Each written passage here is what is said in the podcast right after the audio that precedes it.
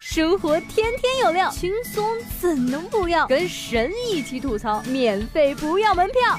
这里是由蜻蜓 FM 头条频道和搜狐新闻客户端联合推出的神吐槽，神吐槽。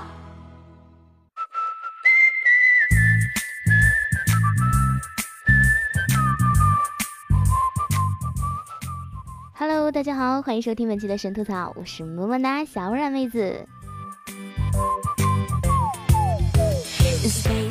这个网购呢，就一定会给好评和差评。网购设计差评的初衷应该是，你给我差评，我立马改正。但理想是丰满的，现实是骨感的。理想多想了，就会想得太美了。其实最典型的后半句是这么说的：我立马机票，干嘛？血洗你全家！你差评啊，赶紧差评啊！好好的人话听不进去，想死的东西！哎，这段对话不是来自恐怖影视剧，而是淘宝上的一个商家和买家的对话。这位化名李海峰的河南郑州剁手党。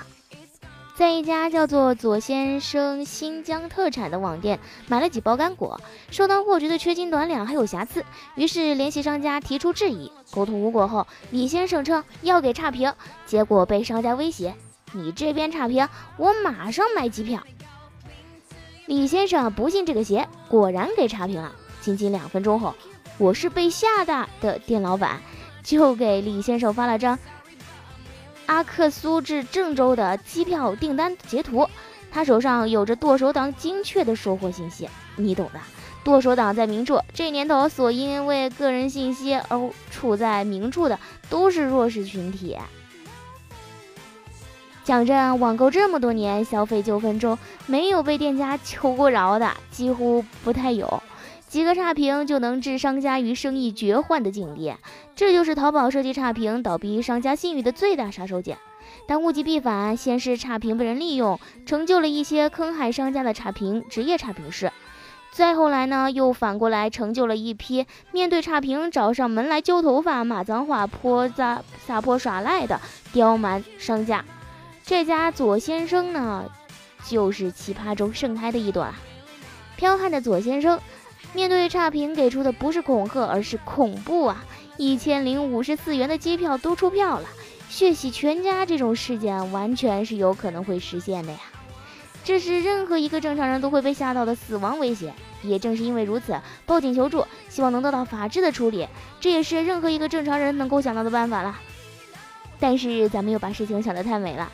阿克苏警方当天下午在给李先生打电话中告知，当事人左某找到了，声称要血洗全家的威胁也确认了，购机票的事情也确证了，但左某只是通过文字威胁，并没有当面口头威胁，所以根据证据，根据规定，构不成行政拘留的处罚等等。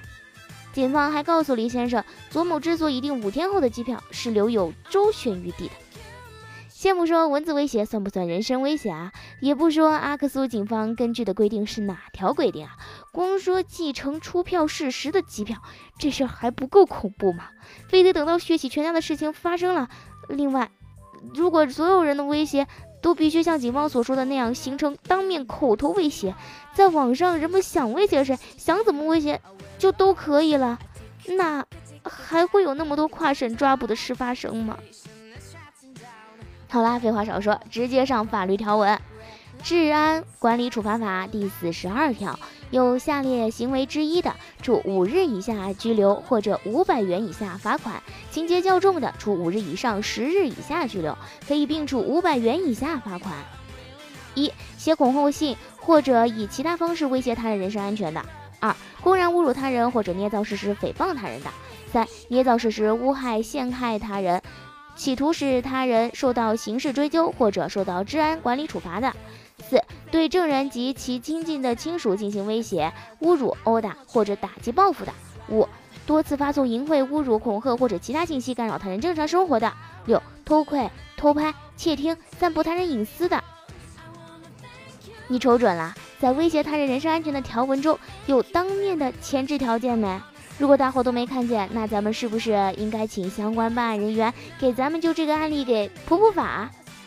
就普通人而言呢，为了一个差评，惹得对方宣称要血洗全家，并且家庭准确地址都在对方手上一清二楚，对方直飞家门口的机票都已经出票的程度，那叫一个惶惶不可终日啊！李先生就被吓得战战兢兢，家里有老人还有孩子，嗯，现在有人敲门都觉得害怕呢。当然，网购平台上血洗全家的人身威胁是极端个别案例，咱们该下单呢还得下单，该给差评还得理直气壮的给。这但是这样的威胁不被处罚，却是一件令人极端无奈无助的屈辱之事。堂堂法治社会，正当权益如此不保，人身如同强势板砧板上的一块随手可剁的弱肉，这是比网购平台上有极端卖家本身更令人不安的现象。警方够不上行政拘留处罚等，那作为第三平台的淘宝呢？早在二零一六年的六月，淘宝就颁布了新规，恶意骚扰规则新增，会员侮辱恐吓情形变更公公示通知，其中就提到，通过短信、阿里旺旺邮件等方式，在评论、交易、留言中对他人进行实施侮辱。恐吓的行为将被认定为恶意骚扰，如有违反，每次扣十二分；情节严重的扣四十八分，扣满四十八分即永久性封店。据媒体报道，淘宝网消费者服务热线工作人员确认，根据投诉工单记录显示，商家谩骂骚扰买家，并且威胁杀死他。然而，有网友反映，这家店当前似乎没有受到什么影响。由网购纠纷引起的治安事件，今年今天已经屡见不鲜了。但是谁都很难讲，你们这种买家不弄死几个还真不行。血洗全家的威胁，哪天会不会不幸的由恐吓版变成了真实版？这是平台执法部门都必须引起高度重视的问题。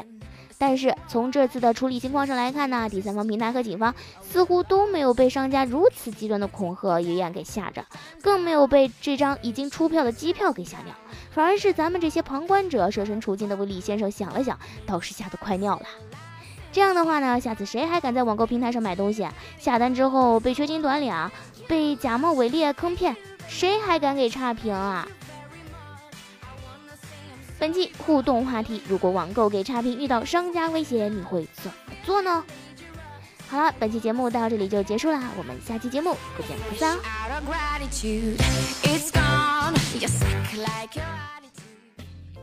想听更多神吐槽，请锁定蜻蜓 FM 头条频道和搜狐新闻客户端，每天吐一吐，身体更健康。